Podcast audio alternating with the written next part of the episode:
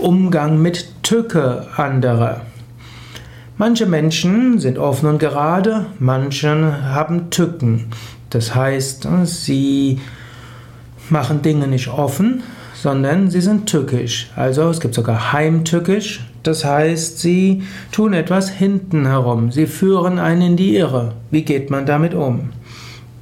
Grundsätzlich hier auch jemand, der tückisch ist, ist auch eine Manifestation Gottes. Tief im Inneren meint er es auch gut.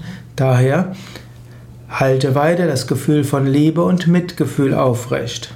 Zweitens, ich würde im Normalfall bei Menschen in meiner Umgebung Tücke nicht äh, haben wollen. Ich würde das thematisieren und würde durchaus sagen, ja, du kannst mir alles sagen, aber bitte keine Tücken.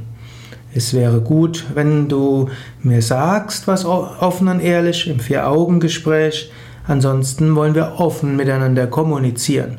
Und du könntest auch sagen, ich will nicht in einem Kontext sein, wo Tücke und Heimtücke zum Alltag gehört. Es mag manchmal Situationen geben, wo du mit weiter Außenstehenden konfrontiert wirst und dort mit den Tücken der anderen umgehen musst. Das muss man dann akzeptieren. Zum Wohl einer guten Sache kannst du mit deinen engen Menschen offen und ehrlich umgehen und ansonsten musst du auch mit Tücken anderer durchaus rechnen. Und du kannst es auch sportlich sehen. Aber ich würde dir selbst raten, bleibe offen und ehrlich.